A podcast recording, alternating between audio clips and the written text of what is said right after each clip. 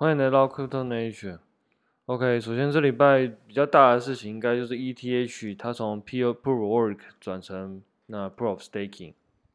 那我觉得这算是一个蛮大的里程碑啦。虽然说中途至少到目前为止，我们看到其实蛮多呃有趣的事情发生，比如说像 ETHW 啊，或者说其他分叉链。那当然，嗯，在某一些人的讲法里面，其实会有这样的分叉，其实。之前已经有人帮有人帮我们上过课了嘛，就是 ETC 嘛，Ethereum Classic。那嗯，我觉得这一次可能也是差不多啦，反正就是让他们分叉出来。其实到目前为止，大概就是价那些币就是不断的下跌，因为其实生态系其实是很难去做分叉的。你想想干嘛？假设你是 USDC 的话，你两边都 USDC 的话，你等等于你要兑现两边，你根本就没有办法去兑现啊。所以到最后就只能有一边就会它的那个生态系的价值可能就会不见这样。那目前来说，我们可以看到 ETHW 的价格也是不断的下跌啦，就是从一开始刚上币的时候有大概二十到三十几块，然后可能后来。现在应该我其实没看价格啦，但是应该可能是在十几块的的的价格了吧，所以我觉得这个算是蛮蛮符合一开始大家预期，然后在 ETHW 好像在链上就会看到很多那种疯狂套利的状况，就是一切都很混乱，但在 ETH 里面目前来说就是。比较算是很平顺的度过啊，我觉得是蛮蛮厉害的。因为说实话，在嗯同时有这么多机器在线上提供服务的状况下，然后又不中断的去做更新，这其实是非常屌的一件事情。在功能上来说，其实是蛮厉害的一件事情。如果你有在就是软体工作，你就会知道，其实你的是不是要在更新，然后你要不中断，然后又要提供服务的状况下，其实是非常。非常惊人的一个一个创举啊！一般的那种公司，他们在更新的时候，可能都会就是会挑，就是当当然这也要看啦。但是很多公司他们会挑在那种，嗯、比如说礼拜五、礼拜六晚上那种可能，或者说凌晨那种可能大家都没有在用的状况下，然后去做更新，因为这样比较不会跟使用者的使用状况有冲到。就是为了避免，就是假设你今天更新失败的话，你还可以就是就是你还要有的救啦，就是啊干更新失败，看起来好像有问题，赶快就是马上就是退回到前一版本这样。这样的话，使用者虽然说你们更新失败了，但使用者对他们来说就是没有什么影响，因为他们可能还是用旧版本嘛，就可能还是用的好好的。但是假设今天如果是干，你如果是什么礼拜一早上你在做更新的话，那如果更新爆，干你就剉赛，你一定剉赛，马上被马上被盯得满头包，因为因为那一定是就是马上你的停机就是一定会停机，然后如果你是大一点的公司的话，小一点公司还好，大一点公司的话也大概就是隔天上报纸了，干某某公司他妈服务很烂，然后停机什么几个小时，上小，然后使用者很分生气什么的，但是说实话，嗯，使用者会不会生气？我觉得如果是那种。嗯，就是日常服务的话，可能真的会会有生气。可是如果是那种很小的服务的话，说实话，我还真不觉得会有多 生气，因为干嘛的就就很少人用嘛。不过这个东西大概就是，所以所以很多时候就会看，就我也不知道那那些使用者到底是哪里来的。就是嗯，很多那种嗯，很多服务其实就是。它使用人应该也不多，那可能也没有那么急，因为通常会生气，就是因为你很急。比如说像演唱会，演唱会售票系统通常就会蛮急的，因为它可能是在一分钟或是几秒钟你就要卖完了。那在这个状况下，就会真的比较急。如果你宕机的话，干妈的，我要抢票，然后结果你宕机，干那一定很堵烂。可是其他的话，我觉得应该是还好啦。那除了就是 ETH 就是更新之外啊，那我们也看到就是现现在整个系统就是很平顺的上线之后，那最近呢就看到一些，也不是最近啊，就是其实一直以来都会看到很多有关于 Proof of Staking 跟 Proof of Work 的一些辩论。然后呢，因为在 ETH 上线的这段时间呢，那刚好就是这个辩论就来到一个比较大的高峰。那我就看到一篇，那是这一篇应该是在那个中国他们的一篇那个的辩论啊。我在这一篇里面其实有一些我是蛮同意的，但是有一些我也是觉得，嗯，跟我想的不太一样。那我也不会说他们是错的啦，我单纯就只是讲一下我自己的看法。嗯，反正通篇很长，那主要我有两个点我想要拿出来就是分享的。第一个点就是说，他觉得在 Proof Staking 呢，它会有所谓的先行者优势，因为假设你今天是一开始就买买代币的话，你的那个代币可能会一直持有嘛。那一直持有的话，因为你可能一开始是一个用一个比较便宜的价格去买进，然后你买进之后，你可能就会一直 hold 着。后来假设币价有涨的话，因为你一开始在前期买进，你的价格其实是比较便宜的，所以你的成本就会比别人低。所以假设价格一路涨上去的话，你所拥有的优势就越来越多，因为你可能会 staking 在某一些 pool 里面，然后你可能就会拿越来越多代币，然后你在这个链上你的话语权可能就会越来越高，然后甚至。你在什么投票权啊，或者说你在决定一些事情，甚至你的整个 staking 的收益也会越来越高，然后你就越来越有钱。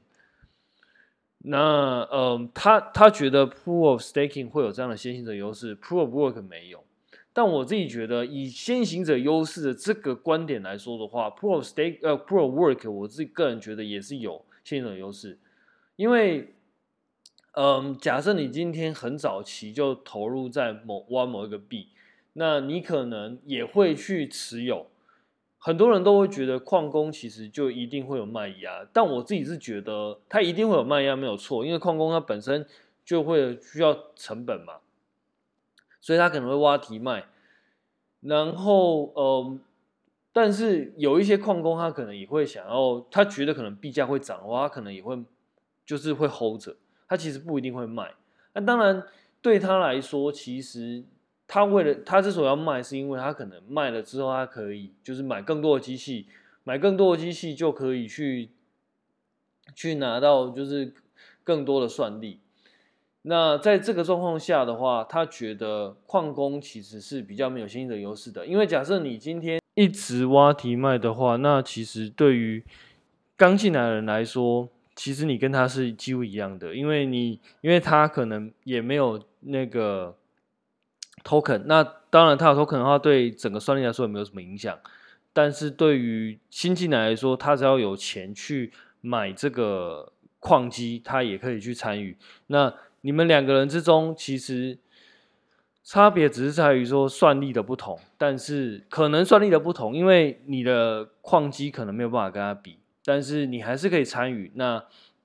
他也不会因为他在那个嗯。一进来之后拥有比较多 token，然后他就拥有比较多算力。其实也没有。以这个以这个角度来说的话，其实 Pro Staking 确实比较有先进的优势，因为你只要有办法去 hold 那个矿，就是 hold 那个币，那你就有可能就是会有比较大的先行者优势。可是其实，在 Proof of Work 的话，其实我觉得某种程度上来说也是一样的，因为假设你今天是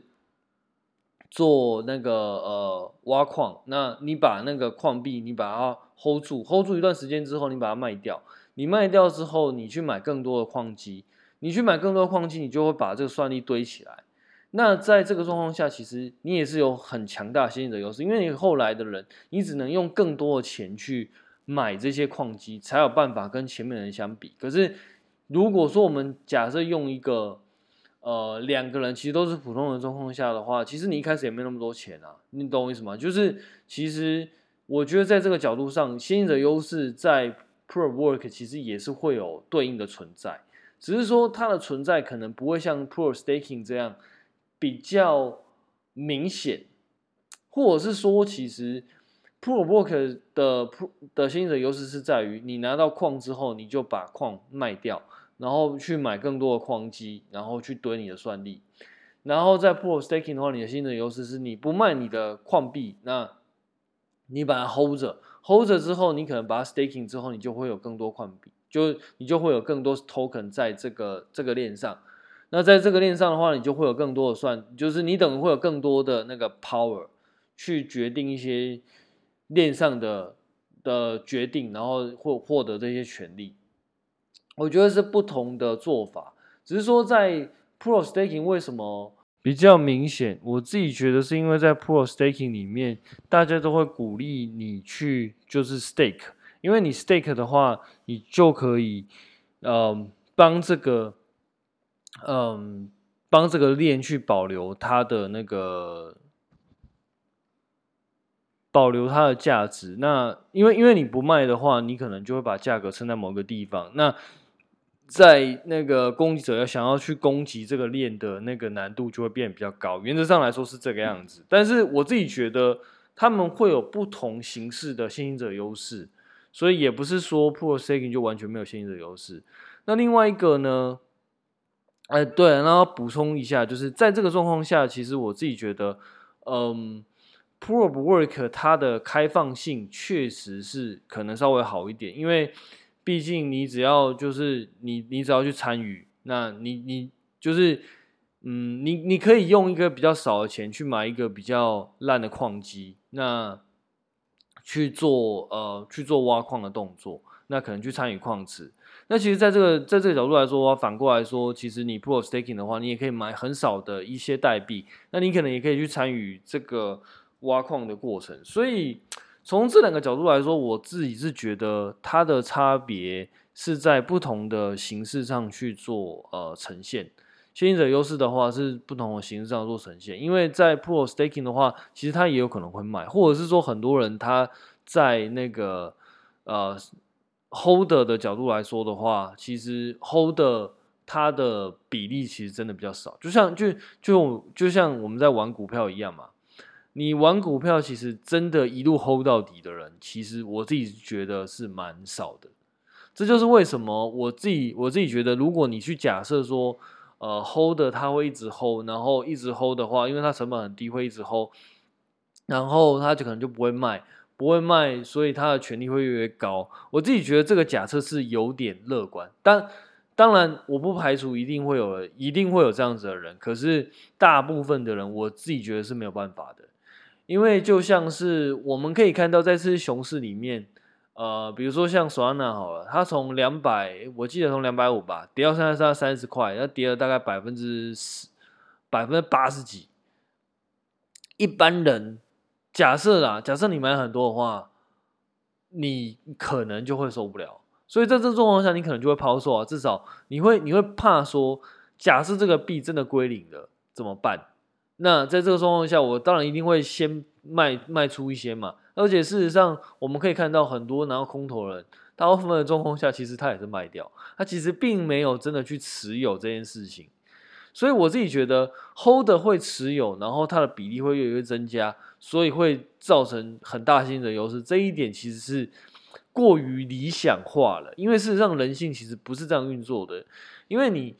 对，当然你一开始拿到 token，你可能是空投来的，你可能是用很便宜的价格去买的。但是事实上，这些东西毕竟它可能就是一开始就是一笔钱，就算你用很很低的价格破发也是很常见的啦。然后你拿你拿到这些东西，你就算是空头好，空头来的，其实大部分的人拿到这些空头的币，他可能也会想要把它卖掉，因为对他来说。假设一开始拿到价格还不错，我如果它价格一直跌，那假设它跌没了，我是不是就什么都没拿到？所以在这状况下，我当然会想要说啊，我就卖一点，你知道吗？就是你会一直 hold 着这个机遇，我觉得是蛮少。因为虽然说你可能会觉得说啊，其实你这个就是免费拿到的啊，你应该就可以 hold 着啊，反正最多就是免费拿到的归零而已啊。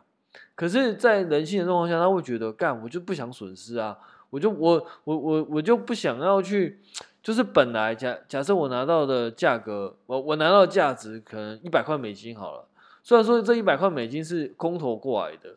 我就算假设今天很不幸的这个一百块美金真的归零了，项目直接不见，哦，我顶多就是这一百块美金不见嘛。但是让人性应该不会这样，他可能会觉得我这一百块美金虽然说是凭空得来的，但至少我拿到那就是我的。现在这一百块美金，它的价格可能从一百块变成五十块，五十块变三十块。你觉得你的做法会是什么？其实大部分的做法应该就就选择会把它出掉，或者说出至少出掉一部分。那至少我假设我抽掉出掉呃三十块好了，至少我有拿到三十块的利润，你懂我意思吗？我觉得我觉得这个跟人性其实有比较大的关系呀。然后另外一个点，他有提到的是是那个垄断的部分，因为他会觉得 pro Staking 它随着你的 Hold 的时间越来越长，你可能就会去，你可能你的占比就越来越大，那你就会造成一个垄断的状况。可是 Proof Work 比较不会，它比较不会造成垄断，这一点我其实是同意的，因为确实你在 Proof Staking 的话，你假设一直 Hold 的话，虽然说我们刚刚已经讲了，我觉得这个。假设有点太过理想化，事实上应该不太可能，或者是说不是不太可能，应该是说还是有人，只是说这个比例应该不会那么多。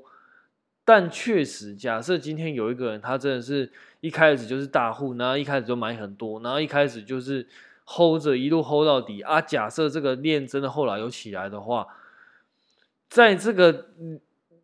在这个状况下，他的那个话语权真的是会越来越强。因为他只要不卖的话，他只要一直 staking，他拿到的币就会比别人多很多。反过来说，在 ProBook 的话，一样的状况。我假设一开始就是对一个链，我已经是很早期就去参与，我就买矿机，然后很早期就参与挖矿。那我一样，我用那个嗯，我可能会 hold，那 hold 可能就买更就是。hold 一段时间，等到价格变高，然后就把它卖掉，然后买更多矿机去堆我算力。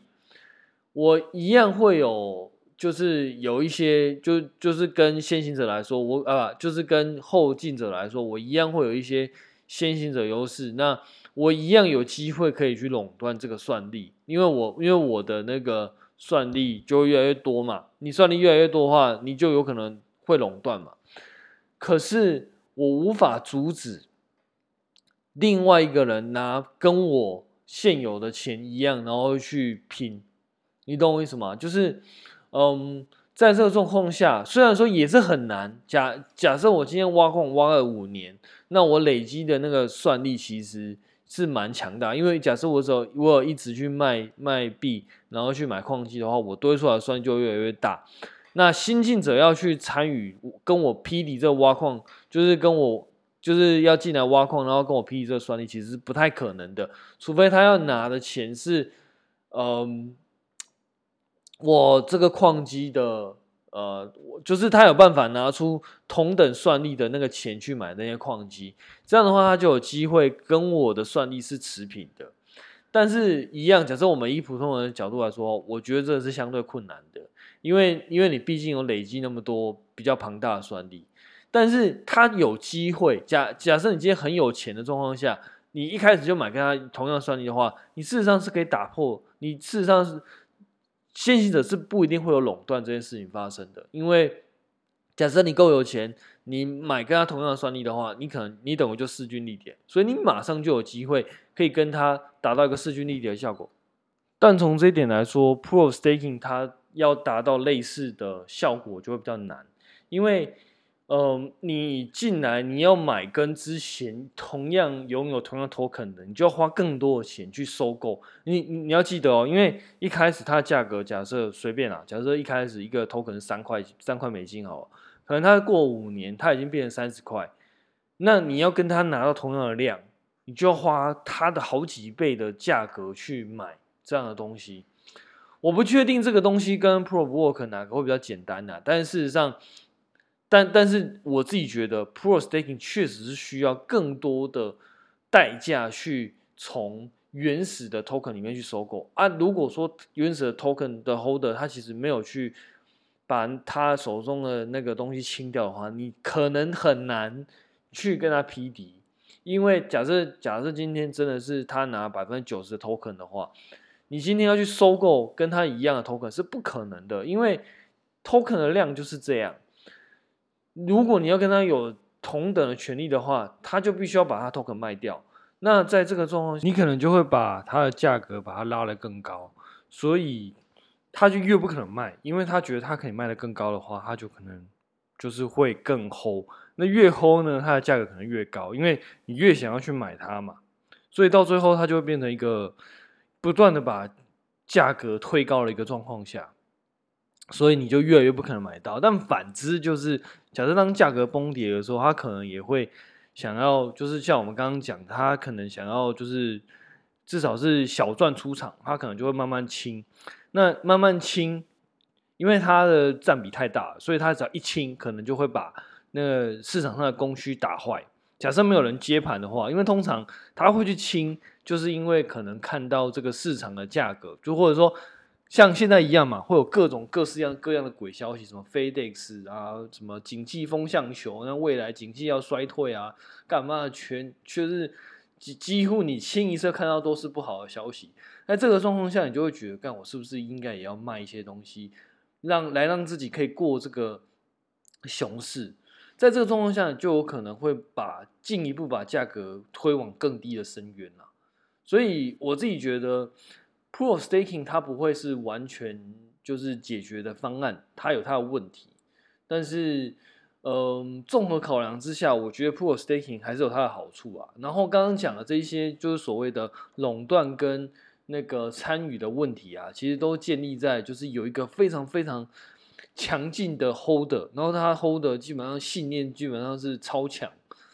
在这个在这样的状况下，有可能就会造成刚刚讲很极端的状况下，就会变成百分之九十都是他的。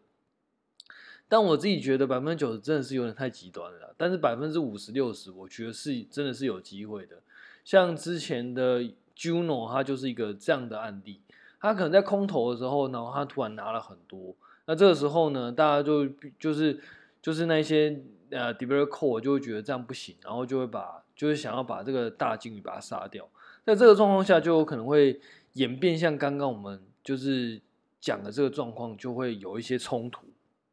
那我自己觉得呢，嗯，还是要慢慢看啦。但我自己觉得这种冲突的做法，其实是就是大家都在不断的在为区块链的未来去找到一个比较可行的出路。好，我们现在再来盘点一下，就是目前所谓的呃各大公链或者各个生态系目前的状况。目前来说，场面上我们假设以十大公链市值来看的话，比较知名的玩家有 ETH、Solana，然后那个呃那个什么 Polkadot，然后 AVX，然后那个呃，因为我们把 Matic 算在那个 ETH 里面，剩下就是 Cosmos。目前来说，大概有这五个玩家：ETH、Solana，然后 Polkadot、AVX 跟 Cosmos。那嗯，比较真的认真在玩所谓多链架构。其实我我我自己觉得，除了 Solana 之外，其实大家都在玩多链啊。比如说像 ETH，它的那些什么呃侧链，其实我自己觉得它就是一个多链的架构。然后 Polkadot 其实它本身是中继链，其实它也是多链的架构。AVX 它有子网，子网其实我自己觉得，我自己也会把它归类在多链的架构里面，只是说它用不同的形式去实作。Cosmos 不用说，它也是一个多链的架构。嗯，我觉得算殊途同归啦。其实，嗯，就像我以前有讲过的，以工程的角度来说，其实你真的很难。就是全部塞到同一条链，然后又要保证高并发，又要保证去中心化，然后又要保证就是它速度就是要很快，我觉得是非常非常困难的一件事情。因为，嗯，我们以前有举过例，就是假设整个台北体育馆就是只有一个出口的话，你瞬间大家都往那出口走，你再怎么厉害，其实都很难呐。所以通常，嗯。比较可行的做法就是你有多个出口，然后大家分散往多个出口走，我觉得这才是比较有机会变成一个比较大量吞吐量的一个应用。因为我们在我们讲 Web Two 哈，Web Two 虽呃它虽然说它是中心化的那个呃 application，它是比较有效率的。因为我们在很多 CX 我们看到他们确实是比较有效率的，因为他们可以承载在嗯比较。交易比较紧张，或者说什么清算啊，或者说那个呃那个行情比较紧张的时候，它可以容纳比较多的那个交易量，它也不会 crash。相对啦，相对比较不会亏损。但是我们还是有看到它有机会亏损甚至之前以前在早期有所谓拔网线这个这个制度嘛，就是你在行情比较极端的时候，你可能就是它承载那么它承载不了那么高的交易量，它就只能就是断线之类的。像这样子，当然当然这其中会有很多阴谋论啊，我就我我在这边就不提。就是不重复这些阴谋论，我们就讲说，假设它是一个很正当的交易所，那它也没有什么其他的心思，它就专门想要把交易所做好。可是假设今天它的交易量大到它没有办法负担的时候，它就只能可能就只能先关机，或者说先把一部分的交易量先把它 cancel 掉，不然的话根本没有办法承受那么大的交易量。没有办法承受那么大的交易量，可能对他来说，他整个服务就 crash，那其实也没有什么意义嘛。因为，因为假设你服务 crash 的话，你整个资料库假设啦，假设它有一些问题的话，其实它状况也不会比，也不会，也不会来的比较好啦。所以，其实我自己觉得，嗯，它有些时候停机可能是呃不得已的选择。这这个是我自己的看法，就是假设它今天是一个没有什么其他心思的交易所的话，它就是一心想要把这服务做好的话。那可能，呃，停机可能是他没有办法的选择。OK，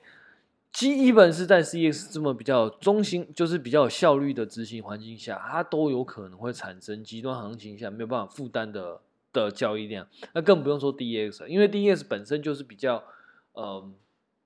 它的负载量就比较没有那么大嘛。可是，一本 CEX 你也不会看到什么币安，然后跑去做 Facebook，所以。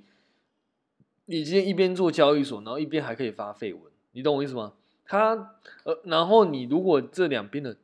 机器你还放在同一台，你知道这会发生什么状况吗？假就是你有可能你在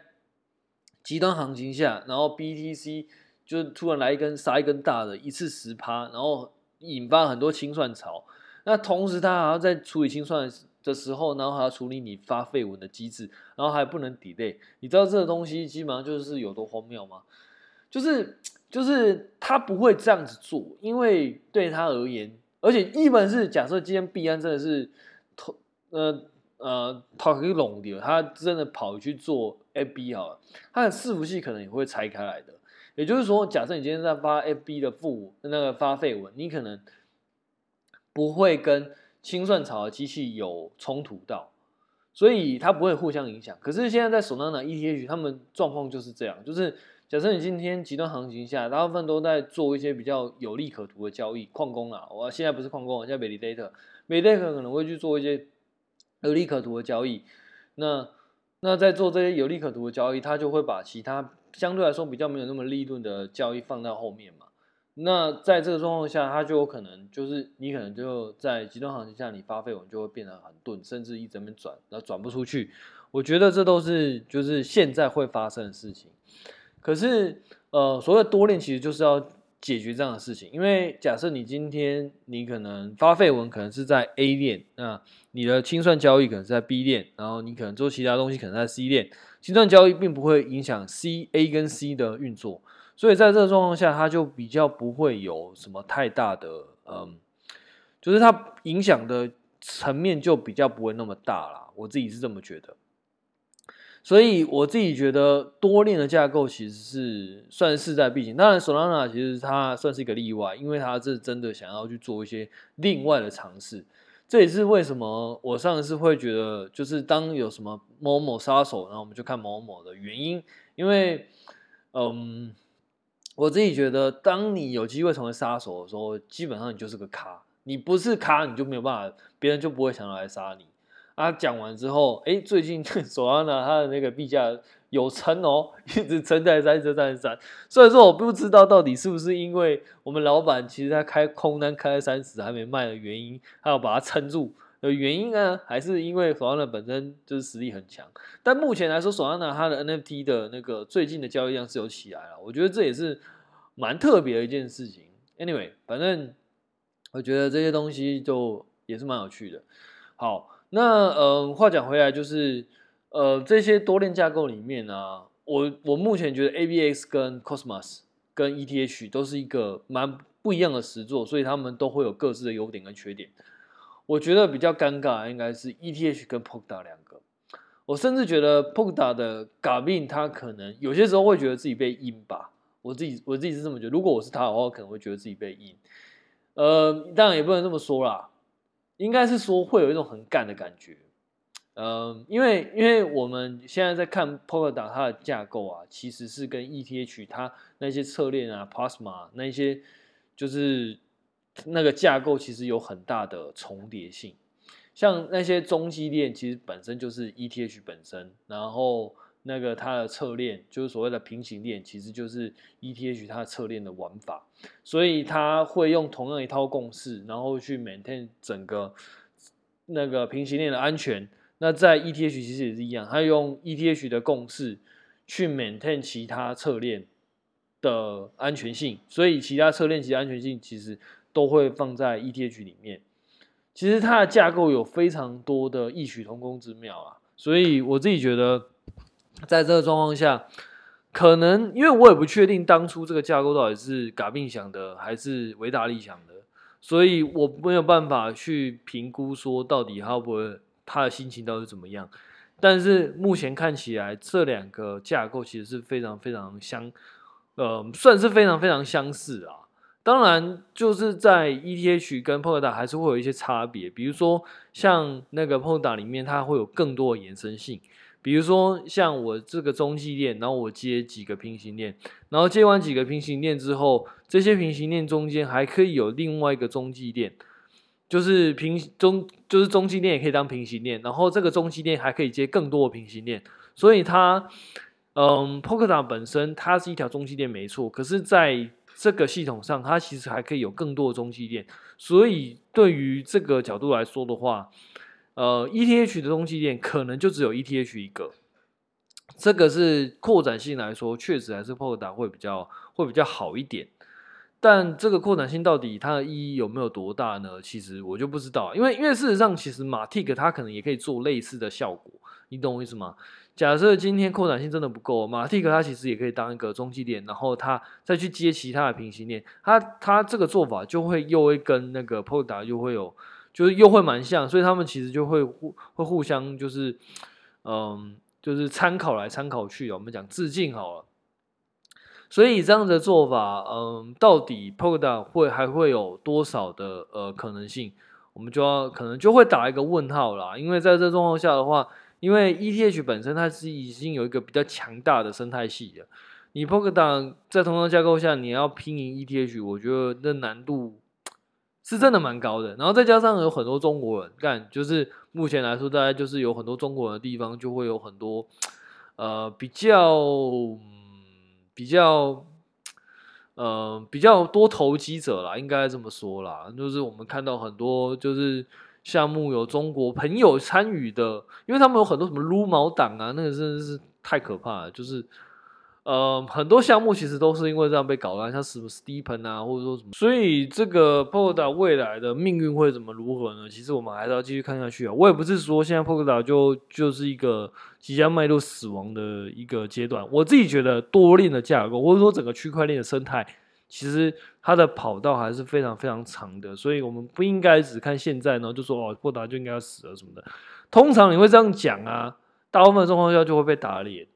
像那个 Juno 之前在买的时候，然后那个时候就说啊，Juno 快要死啊，什么从四十几块钱能跌跌跌到变三块啊，什么快要死了，现在已经六块，就五块六块，然后最高这这一波里面最高有来到七块八块。当然，如果你在四十块 all in 的话，现在应该就是 GG 啦。但是如果你其实没有那么 all in 的话，其实现在应该，如果你在底有买的话，现在应该就是会还不错的收益。